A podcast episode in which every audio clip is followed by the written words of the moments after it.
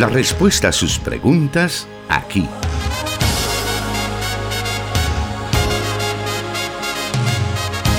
En Solución Bíblica. Comenzamos.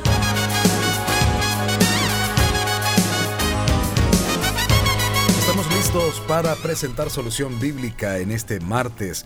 Agradecidos con nuestro Dios porque Él es quien nos da siempre la oportunidad de aprender más de la palabra de Dios esa que nos guía, nos va guiando en cada paso que damos en la vida y en cada situación la palabra de Dios tiene algo que decir a nosotros. Estamos preparados para escuchar las respuestas a las preguntas que usted envía cada semana a nuestras cabinas de radio y damos la bienvenida al encargado de, o más bien de dar respuesta a esas preguntas que usted nos envía, el pastor Jonathan Medrano, quien ya está con nosotros. Bienvenido, pastor. Muchas gracias, hermano Miguel, Dios le bendiga y un saludo para nuestros oyentes que, eh, bueno, casi finalizando este mes, hace 31 días estábamos iniciando este nuevo año 2023, el tiempo va caminando muy rápido, pero qué bien que los oyentes eh, crecen en el conocimiento de la palabra de Dios a través de toda la programación de los medios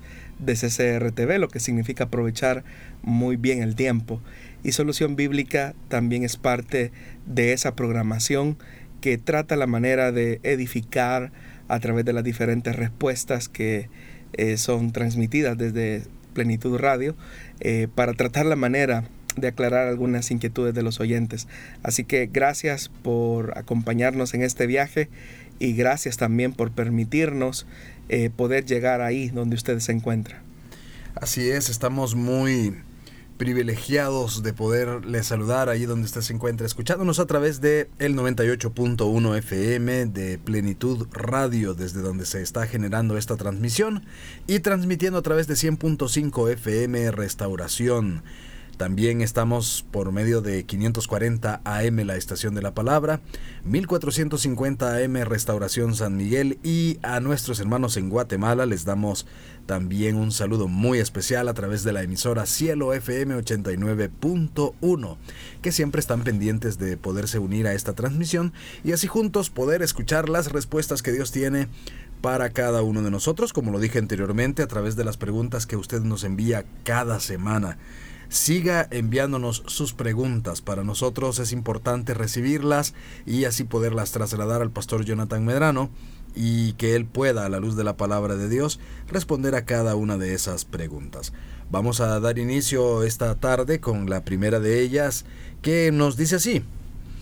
Es cierto que en los orígenes del cristianismo se distinguían varios grupos de judeo-cristianos. Bueno, los especialistas en orígenes del cristianismo distinguen al menos cuatro tipos de judeocristianos o judaizantes, como también popularmente les conocemos.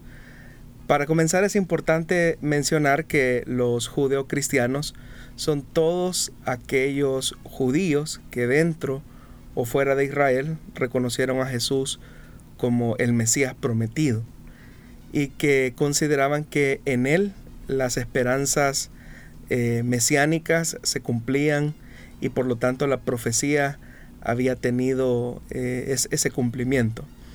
Entonces, dentro de ese grupo de judeocristianos, o de judaizantes también como se conocen popularmente, se pueden encontrar al menos cuatro grupos.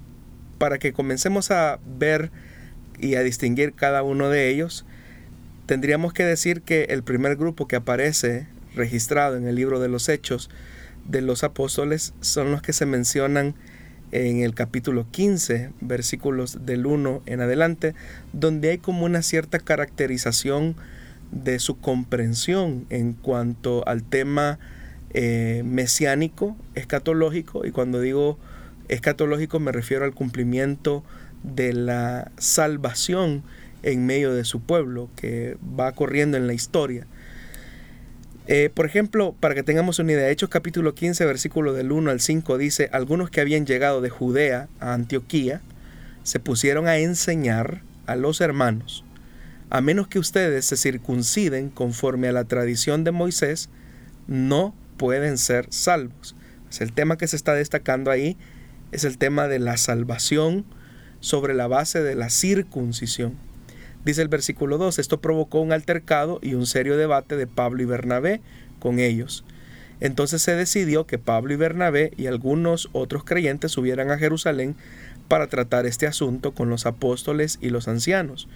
Enviados por la iglesia, al pasar por Fenicia y Samaria, contaron cómo se habían convertido los gentiles. Estas noticias llenaron de alegría a todos los creyentes. Al llegar a Jerusalén fueron muy bien recibidos tanto por la iglesia como por los apóstoles y los ancianos, a quienes informaron de todo lo que Dios había hecho por medio de ellos.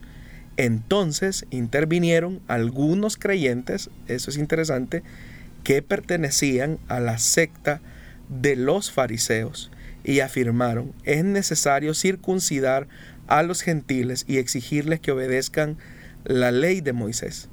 Cuando acá se habla de creyentes que pertenecían a la secta de los fariseos, son judíos que efectivamente se vinculaban estrechamente con la enseñanza farisaica, pero el meollo del asunto es que ellos, si bien es cierto, reconocían a Jesús como el Mesías prometido, pero eh, ellos no se desvinculaban de la enseñanza de la ley.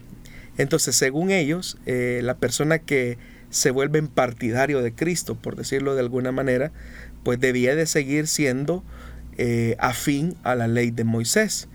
Ah, ellos entendían que si bien es cierto, la era mesiánica había llegado con la persona de Jesús, esa era mesiánica se vinculaba estrechamente con el pueblo de la alianza. ¿Qué significa esto? Que para estos judíos una de sus comprensiones acerca de la llegada de Jesús como Mesías es que el Mesías iba a hacer que su pueblo eh, volviera a la obediencia plena de la palabra. Y eso pues obviamente implicaba la ley de Moisés porque era la única escritura pues que eh, era reconocida en este momento que se había puesto por escrito. Entonces lo lógico era que si Jesús el Mesías prometido había llegado en consecuencia este Mesías invocaba a sus seguidores a una obediencia plena de la, de la ley y de la palabra. Y en ese sentido y bajo esa lógica es que este primer grupo de judaizantes trataban la manera de fortalecer el tema de la circuncisión, porque la circuncisión era el rito de iniciación que ellos consideraban como el medio que, pertene que, que le podía proporcionar a una persona adepta a la fe el ingreso en la nueva alianza o, el ingreso e, en, el, en, el, pacto, ¿verdad? En estos momentos de la historia de la iglesia cristiana, eh, la idea del bautismo o del rito bautismal, el gesto bautismal, no se entendía como una ceremonia de iniciación. Para ellos la ceremonia de iniciación al pueblo de Dios, eh, como ellos lo veían, era a través de la práctica de la circuncisión. Entonces, si el Mesías ya vino y ha venido a coronar al pueblo mesiánico, ¿no sería entonces este el mejor momento para que el Israel auténtico volviera a la obediencia plena de la palabra de Dios? Y dentro de esa obediencia plena, como pueblo genuino de Dios, ¿no sería correcto circuncidarse y guardar eh, la ley?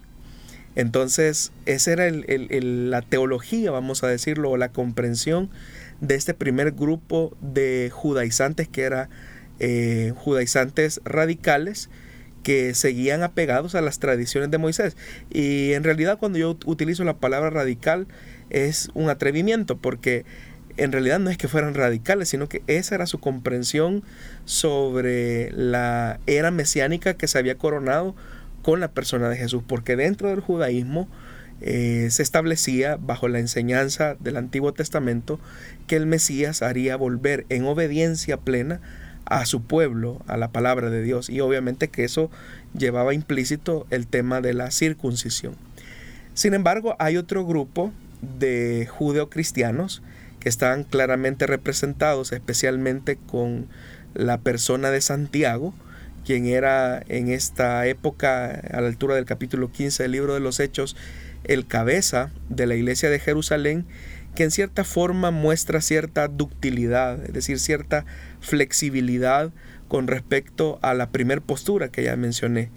Para ellos, eh, si bien es cierto, la era mesiánica había llegado con la persona de Jesús, no necesariamente eh, estas personas gentiles especialmente que habían llegado a la conciencia de quién era Jesús, necesariamente debían de guardar todas las prescripciones de la ley.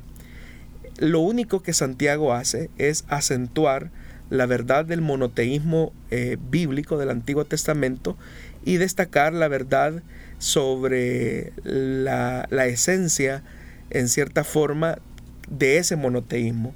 Por ejemplo, evitar eh, el, hecho de comer sangre, ciertas reglas alimenticias, pero que no eran tanto en función de una cuestión religiosa, sino más que todo para tener ciertos lazos de entendimiento o ciertos lazos de hermandad con el primer grupo de judeocristianos que estaban representados en estos hermanos que tenían cierta vinculación con la enseñanza farisea, eh, de los fariseos. Entonces por eso es que en este segundo grupo, eh, digamos, tratan la manera de establecer como un punto de acuerdo, es decir, no es necesario que los gentiles adopten toda la normativa de la ley de Moisés, pero sí se pueden entablar ciertos puentes de entendimiento entre ambos grupos. Y la cosa, hermano Miguel, hubiera funcionado si no hubiese sido por aquel incidente que se da en la iglesia de Antioquía o en Antioquía específicamente, cuando eh, Pedro, por ejemplo, comienza a tener ciertas actitudes separatistas con los hermanos gentiles ante la llegada de estos judaizantes. Entonces, eh, esa, eh, esa, ese entendimiento que de alguna manera se había alcanzado, se había logrado, se, se echa a perder cuando el apóstol Pedro pues toma la actitud que, que Pablo reprocha ya en el libro de Gálatas en el capítulo 2 y dice que era digno de condenar. Entonces ahí hermano encontramos eh, una, una, separación eh, muy marcada precisamente por ese tipo de cosas. Ahora hay un tercer grupo de judaizantes que son los que también se han conocido como eh, judeocristianos, pero llamados así helenizantes. Y son helenizantes porque eh, ellos optan por una misión que, si bien es cierto, está destinada a la gentilidad, pero en el que se enfatiza que todos aquellos que creen en Jesús ya son parte del pueblo de Abraham, ya son parte del pueblo de Dios, son verdaderos creyentes y constituyen la verdadera iglesia del Señor.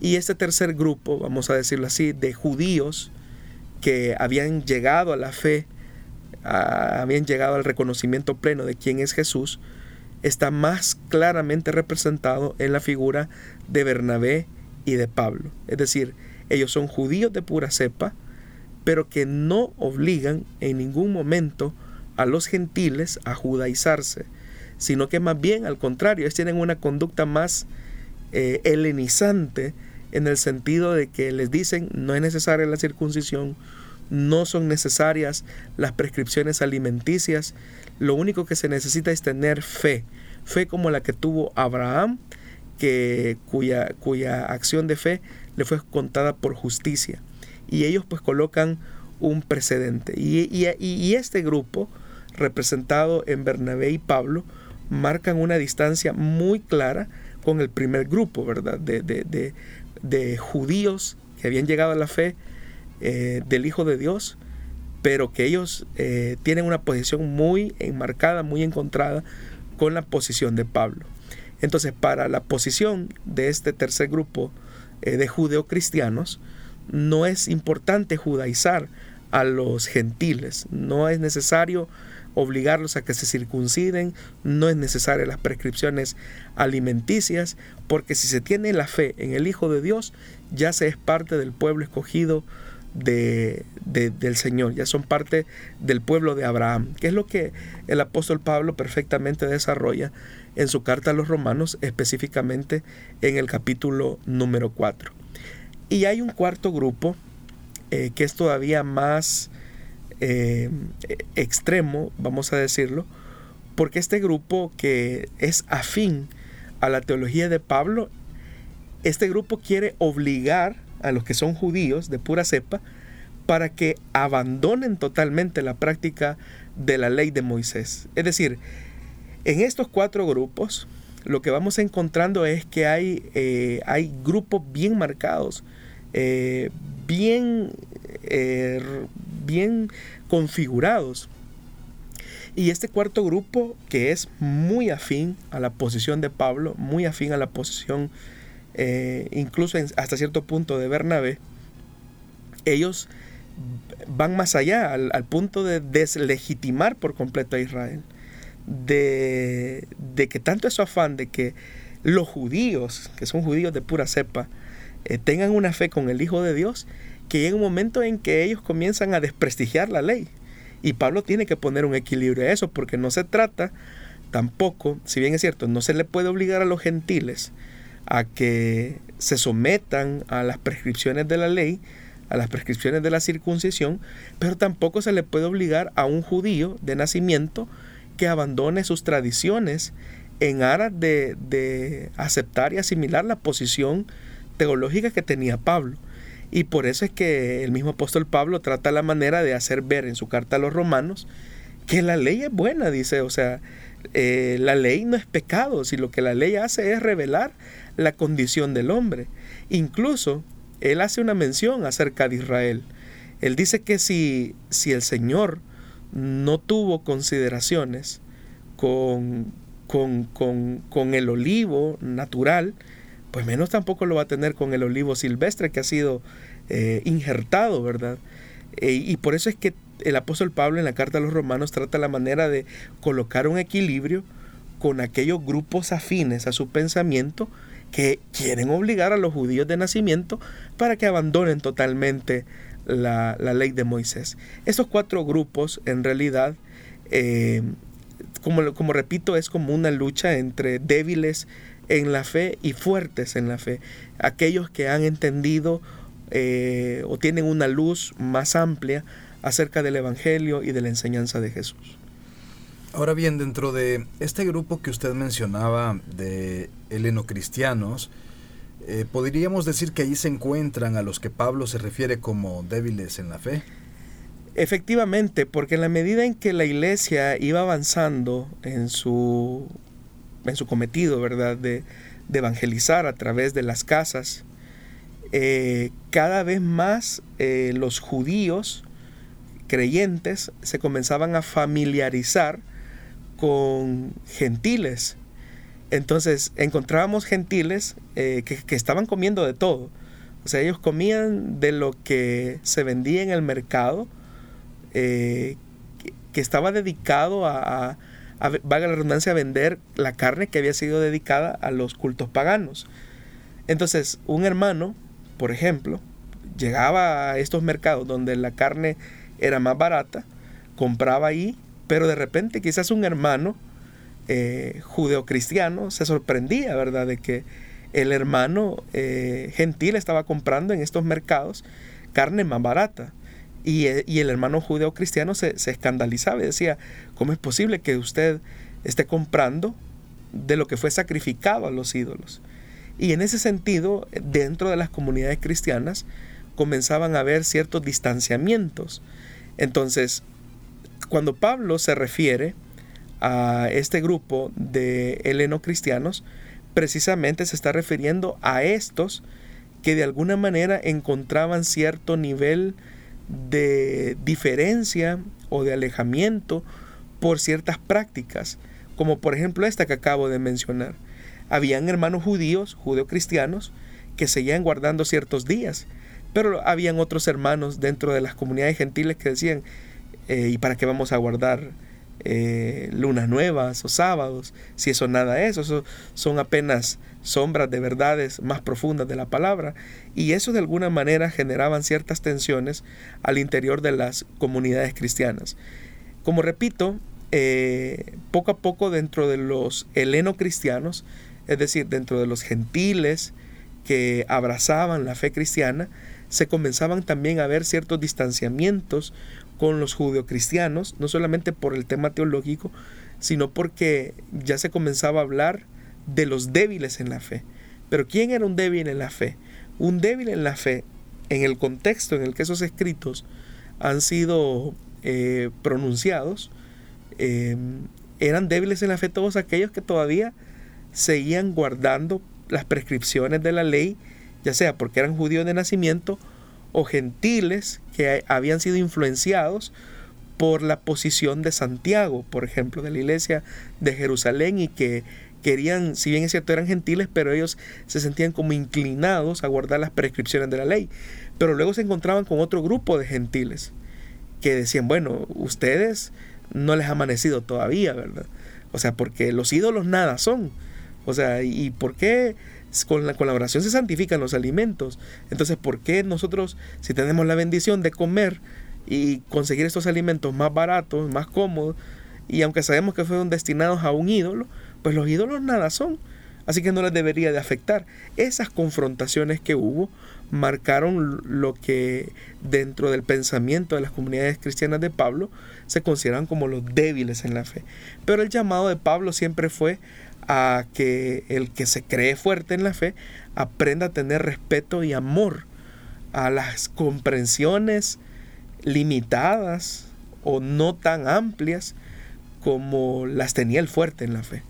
Eso es lo que encontramos nosotros en, el Nuevo Testamento y por eso decía que es interesante la pregunta del oyente con respecto a esto de los judeocristianos, porque también eso nos ayuda a comprender que aún desde los orígenes de la iglesia eh, la teología no fue uniforme, pero siempre los líderes de las iglesias en la medida de lo posible trataban la manera de respetar las diferencias, porque respetando las diferencias se lograba tener una unidad como cuerpo de Cristo. Muy bien, vamos a continuar aprendiendo de la palabra de Dios esta tarde a través de Solución Bíblica. Le invitamos para que siga con nosotros y volvemos en breve.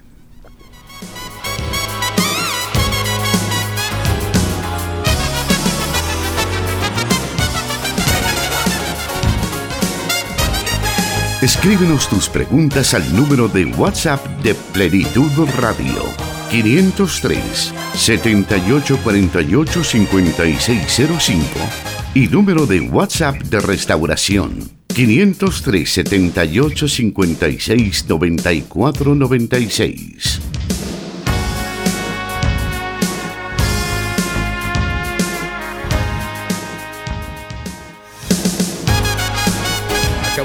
Usted los números de WhatsApp para que pueda escribirnos sus preguntas a cualquiera de ellos y así poder tomar nota de ella y en uno de los programas de solución bíblica poder recibir esa respuesta.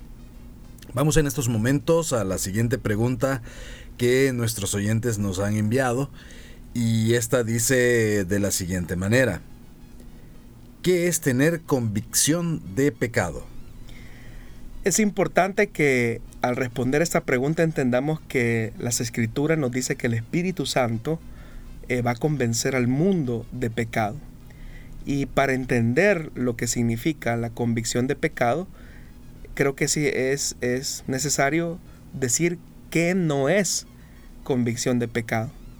En primer lugar, no es simplemente tener una conciencia culpable o incluso sentir vergüenza por el pecado porque en realidad estos, estos sentimientos los experimentamos las personas em, cuando somos descubiertos, por ejemplo, haciendo algo que es indebido y la persona puede sentirse avergonzada, puede sentirse delatada o descubierta, pero esto, esta vergüenza o ese tipo de sentimientos no es convicción de pecado una, segunda cosa que podríamos decir que no es convicción de pecado es tener un sentimiento de temor o un pensamiento de miedo al castigo divino.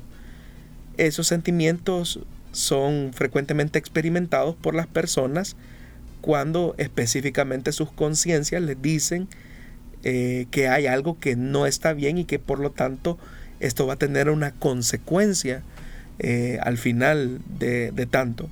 Y nuevamente tenemos que decir que este sentimiento o miedo al castigo, esta forma de entender la vida como un temor de que ya Dios me va a castigar, eso tampoco es una verdadera convicción de pecado.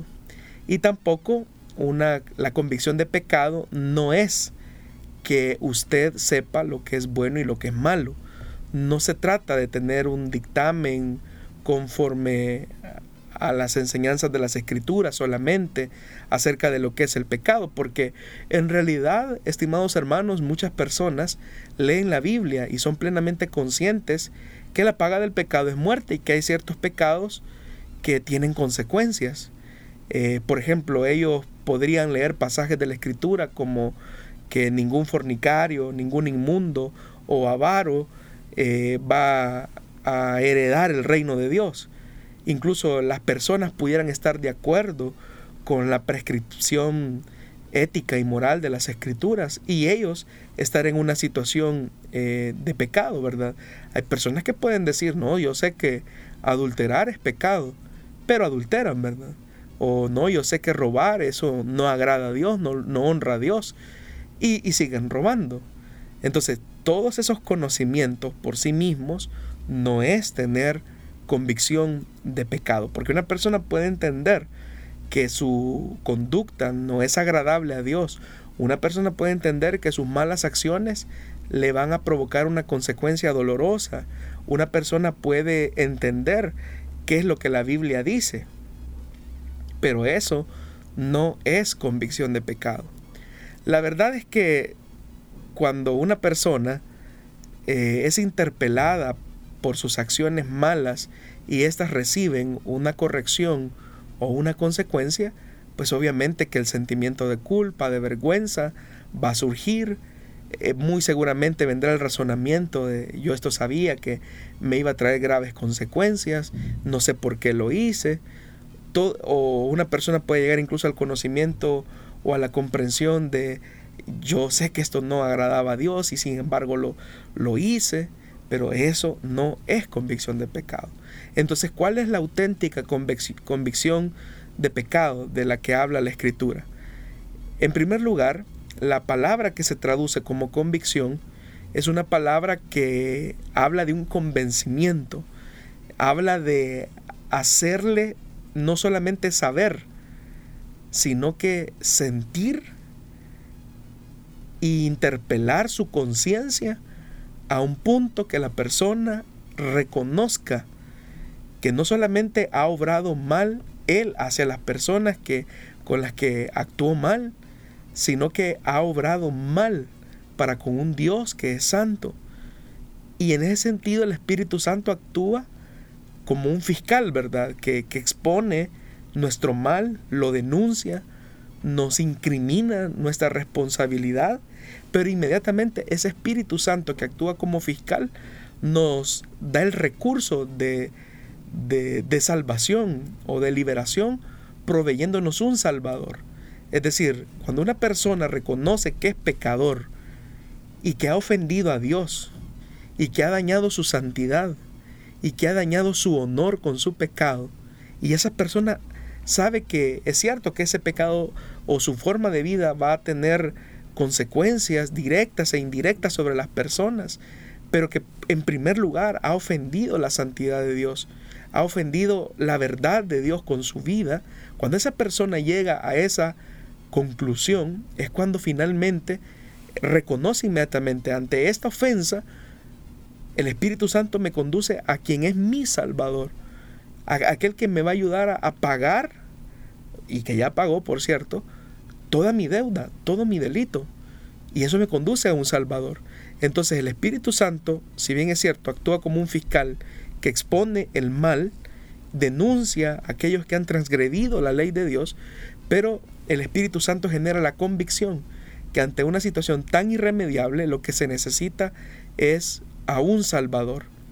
Es interesante, hermano, que, eh, por ejemplo, en el libro del profeta Isaías, cuando se da eh, aquella visión de su llamamiento, y Isaías se sentía totalmente abrumado, porque él sabía que estaba frente a un Dios que es totalmente santo.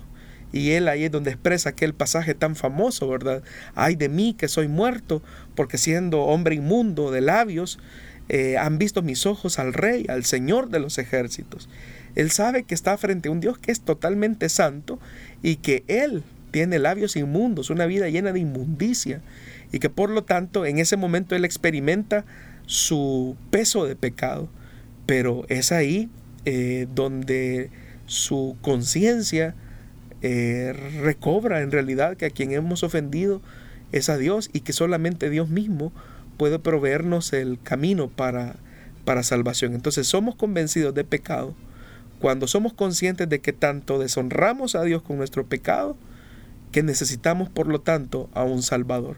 Si solamente una persona dice, sí, yo sé que esto que estoy haciendo está mal, que no le agrada a Dios, pero no, no busca a Él, a ese Salvador que puede liberarlo de esa esclavitud, entonces simplemente lo que está experimentando es un remordimiento, o simplemente tiene conciencia de que está mal.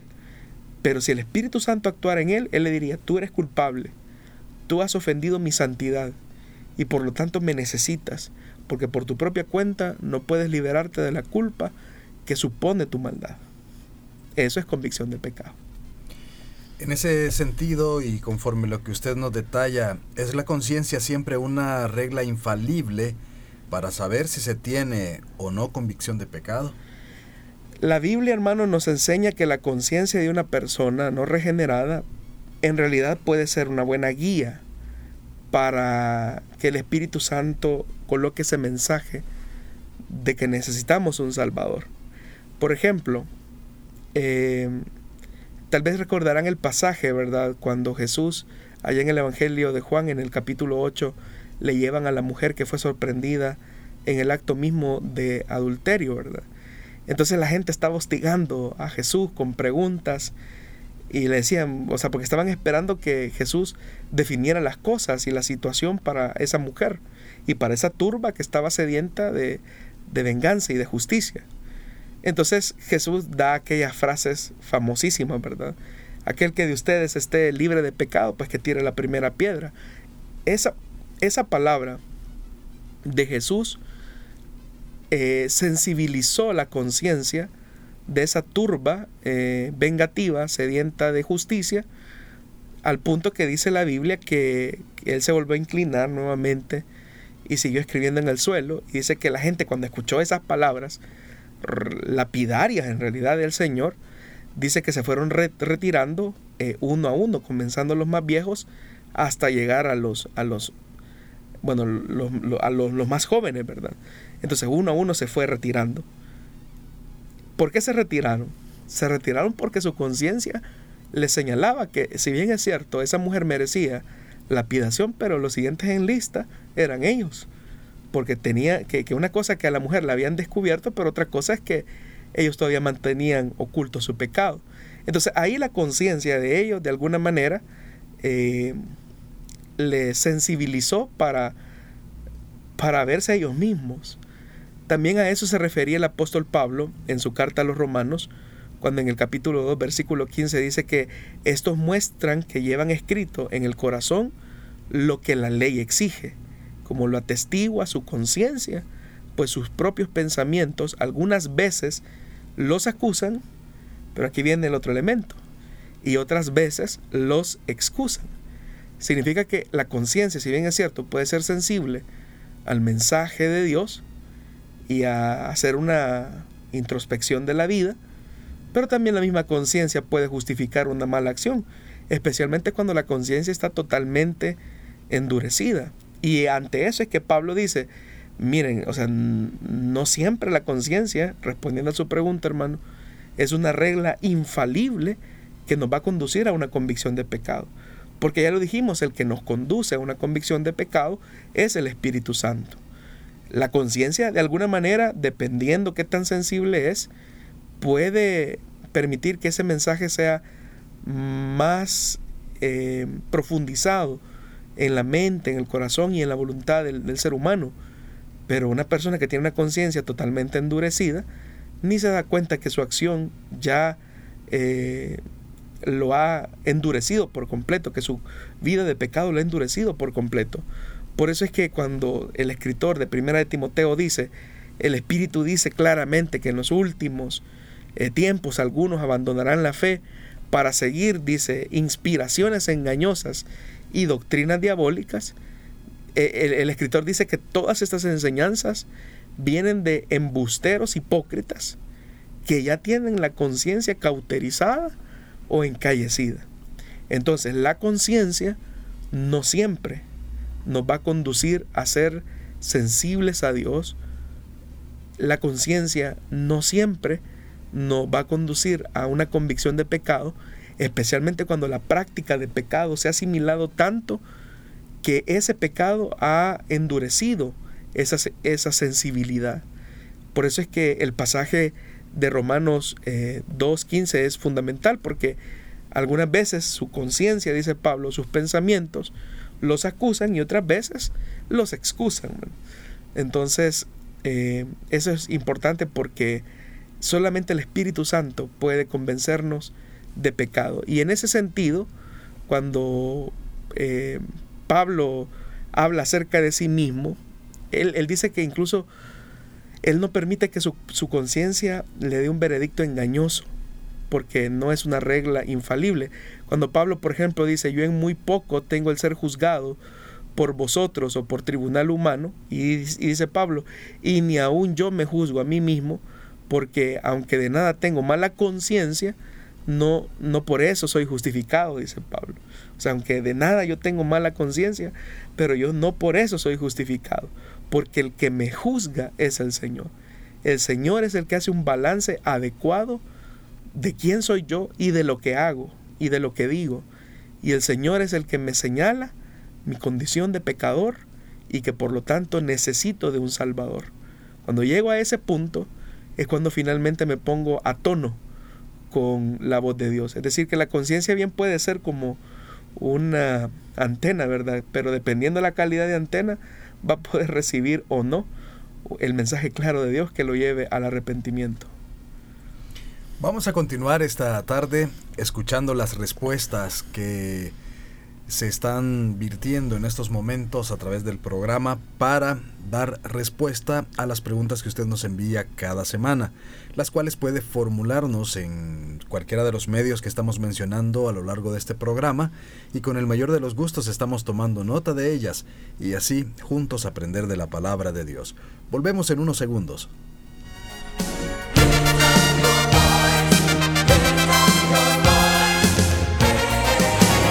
100.5 FM Restauración, transmitiendo en vivo. Solución Bíblica.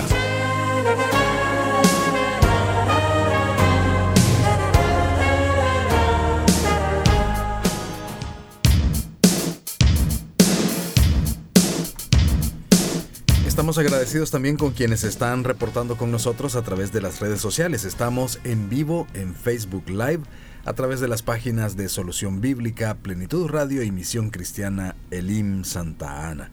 Gracias por estarnos comentando, estamos leyendo sus comentarios.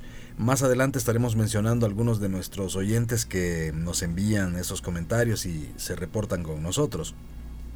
Vamos ahora a la siguiente pregunta que nos dice de la siguiente manera. ¿Qué tipo de gobierno y liderazgo existe en Misión Cristiana Elim? Bueno, la forma en que está gobernada una iglesia local de la misión Elim es por naturaleza un gobierno presbiteriano. Cuando hablamos de gobierno presbiteriano nos estamos refiriendo a que es un ente oficial y colegiado de la iglesia que toma la dirección de una iglesia local. Es decir, que la iglesia está dirigida por un grupo de ancianos y por un pastor eh, en esa congregación. Eso es básicamente en una iglesia local de la misión, pero también a nivel de toda la misión el, modelo se, se, replica, ¿verdad? Solo que a gran escala, porque hay un, un grupo, digámoslo así, em, que al, al, que se conoce como directiva espiritual de la misión, que fungen, ¿verdad? Como ese, como ese grupo colegiado, ¿verdad? De ancianos junto al pastor general, que son los responsables de la salud espiritual y doctrinal de la misión. Esa es la forma en que está gobernada la, iglesia LIM. Es un, tipo de gobierno eh, presbiteriano. hay diferentes modelos, ¿verdad? Como el congregacional, que no es el modelo de la iglesia, sino que es el modelo presbiteriano, como repito, que trata la manera de llevar un equilibrio y un balance de poder al interior de las iglesias.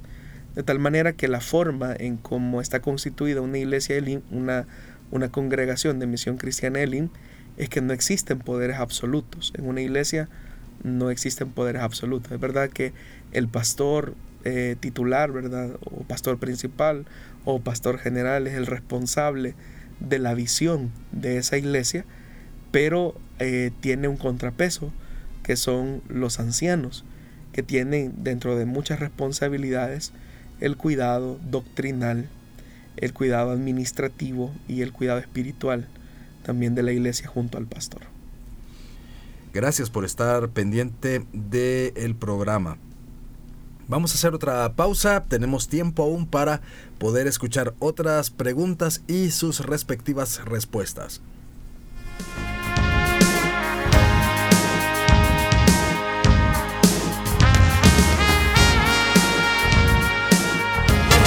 Solución Bíblica. Puedes escucharlo en Spotify.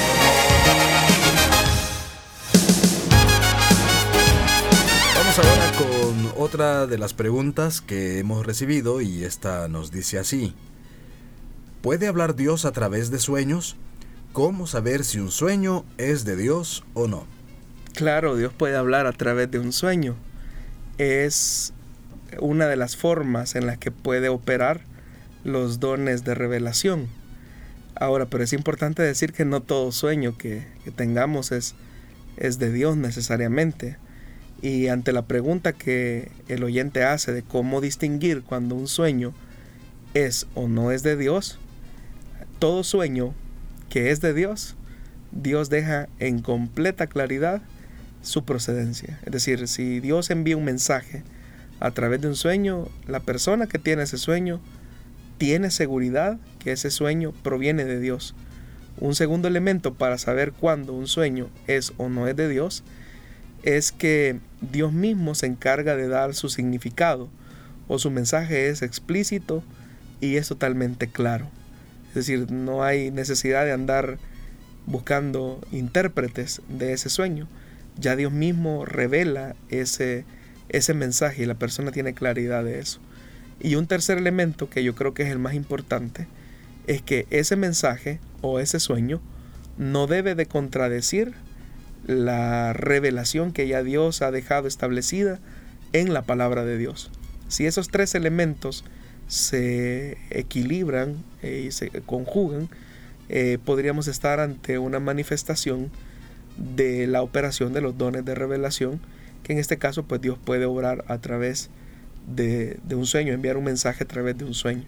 Pero como repito, es importante que conozcamos qué es lo que certifica un sueño como, como auténtico, porque en realidad todos los seres humanos soñamos cuando estamos eh, dormidos, cuando estamos durmiendo, eh, pero no todos esos sueños que recordamos a la mañana siguiente es porque Dios necesariamente nos está diciendo algo. Tienen que cumplir estas características que, que hemos mencionado, la convicción que proviene de Dios, eh, Dios dando un mensaje claro de lo que eso significa y este no debe de contradecir los principios que ya han sido revelados en las escrituras. ¿Puede otra persona tener esos sueños respecto a otro hermano y a lo mejor la responsabilidad de ir y declarárselo? Dios ya ha actuado de esa forma, ¿verdad? Por ejemplo, en el Antiguo Testamento encontramos a Faraón que tiene un sueño eh, de parte de Dios. Él no lo puede interpretar, pero, pero no que no lo puede interpretar él no significa que el mensaje no sea claro. Lo era claro para José. Y José sabía de lo que, de lo que Dios le estaba diciendo a Faraón. Entonces cuando hay una persona que, que tiene una convicción de que eso es de Dios hacia otra persona, esa otra persona que puede recibir esa revelación por medio del sueño de alguien más, la persona que recibe esa revelación tiene claridad también que es de Dios. Entonces puede ser que alguien sueñe sobre algo o sobre alguien o sobre una situación y va y se lo comunica a esa persona. Cuando esa persona recibe esa palabra, esa persona, por el poder del Espíritu Santo, sabe que es Dios el que le está hablando y no hay eh, vuelta de hojas, como, como decimos. Entonces, pero hay una convicción, pero, pero cuando, cuando lo que ocurre es que, mire, dice que Dios me reveló esto y lo que genera en la persona no es tranquilidad, no es paz, no es seguridad, es duda, es más, eh, hay como una incertidumbre. Eh, ya de ahí uno, uno pone en tela de duda lo que se ha dicho. Y el otro elemento que también, un elemento que es importante decir cuando un sueño es de Dios, es que se tiene fiel cumplimiento. Es decir, tiene fiel cumplimiento, porque cuando José interpretó el sueño de Faraón y le comunicó el mensaje que Dios le quería revelar, tuvo fiel cumplimiento. Y Faraón, incluso cuando él escuchó el mensaje, dijo, ¿en quién vamos a, delegar la responsabilidad de la administración pública si no en una persona que tiene esta capacidad de parte de Dios? Entonces, para Faraón no quedó ni la menor duda que ese mensaje que José había interpretado era así. Y le generó una paz a él y, lo llevó a, a resolver.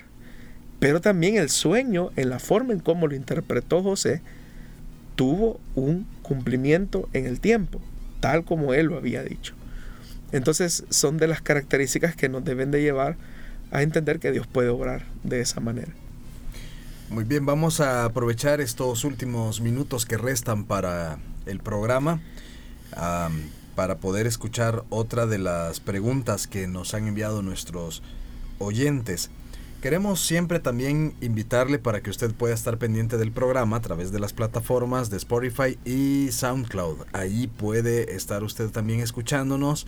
Solo tiene que digitar solución bíblica y ahí nos encontrará. Puede incluirnos en sus listas de reproducción y de esa manera poder seguir aprendiendo de la palabra de Dios. Esta siguiente pregunta dice así. ¿Puede el abuso sexual hacia un niño conducirlo a una conducta homosexual? Consulto esto porque recientemente nos enteramos que un sobrino de mi esposo, que tiene solo 12 años, estaba eh, abusando de mi hijo de 5 años.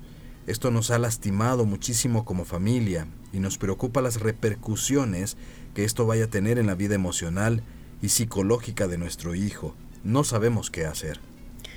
Bueno, respondiendo a la primera parte de la pregunta o del planteamiento, eh, no necesariamente un abuso sexual de, hacia un niño eh, o hacia una niña va a terminar necesariamente en una práctica de conducta homosexual. Lo que ha ocurrido es una, una acción violenta en la vida de este niño y que obviamente que si no se sabe tratar adecuadamente con un acompañamiento pastoral, psicológico, el apoyo de los padres, eso puede desencadenar eh, en otro tipo de afectaciones en su desarrollo emocional, psicológico y también de identidad. Y sí puede repercutir, pero no necesariamente significa que siempre va a ser así, pero podría repercutir en una conducta eh, homosexual. Eh, podría, pero no significa que necesariamente tenga que eh, una situación derivarse o terminar en una práctica homosexual. Lo que sorprende del caso que nos plantea la hermana, la mamá del niño de 6 años, es que es otro niño de 12 años el que está abusando sexualmente a su primo, sería en todo caso. Este niño de 12 años sin lugar a dudas que también está siendo víctima de o fue víctima de algún tipo de abuso sexual. Entonces lo que estamos viendo es que una víctima se está convirtiendo en victimario.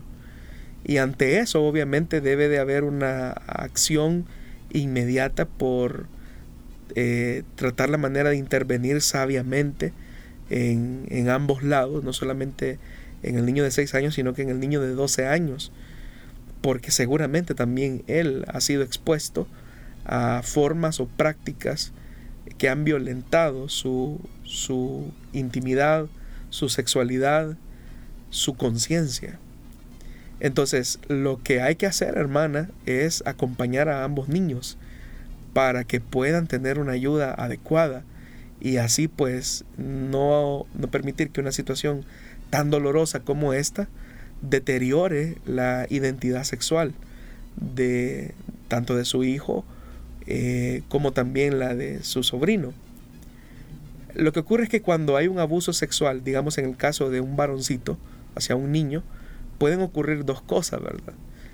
Una, que efectivamente el niño termine eh, no procesando una situación tan dura, tan difícil como lo es un abuso sexual, y lleve, al punto de sublimar el acto, al punto de llegar a decir este, que se siente atraído por personas del mismo sexo, eh, o que eso le resultó gratificante en algún momento, y eso podría desencadenar, pero repito, podría desencadenar en una práctica homosexual, no necesariamente.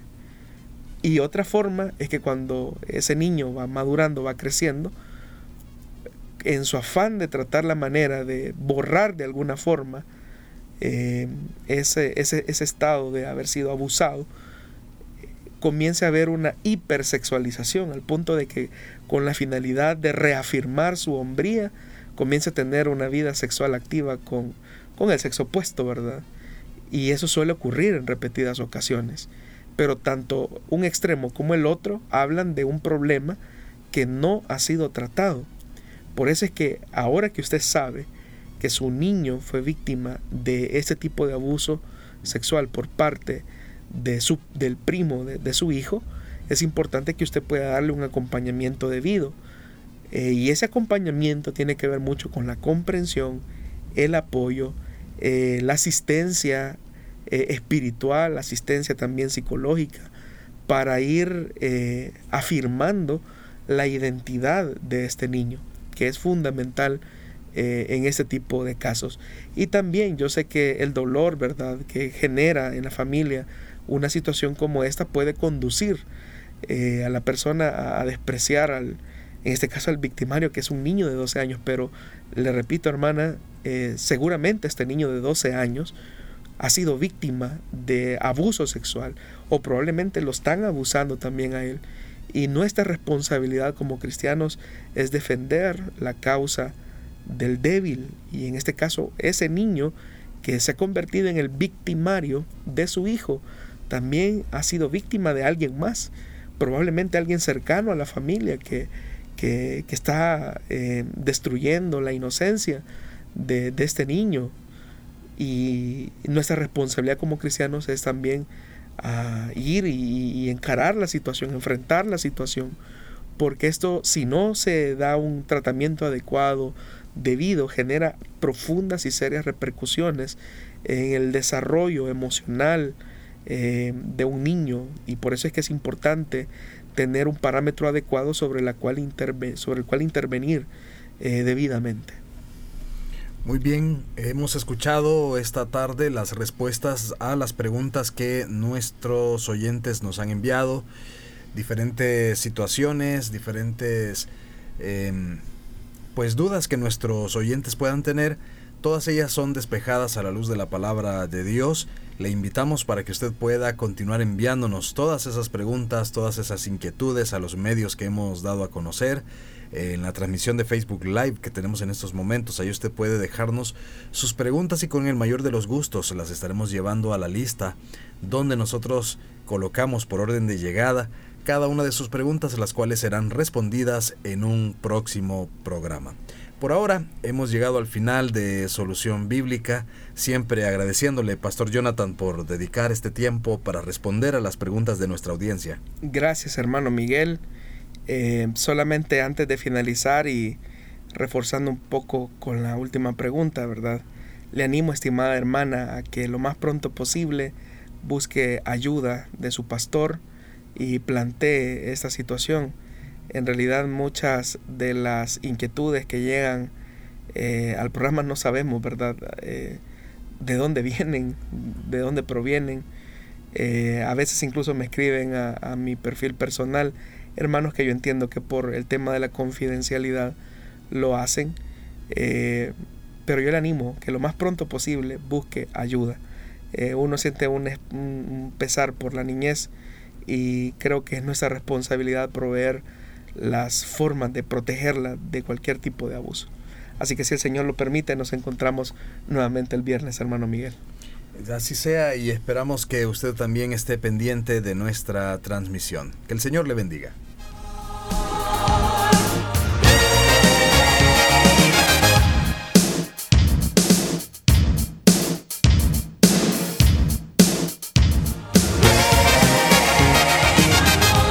Dios da la sabiduría y el conocimiento.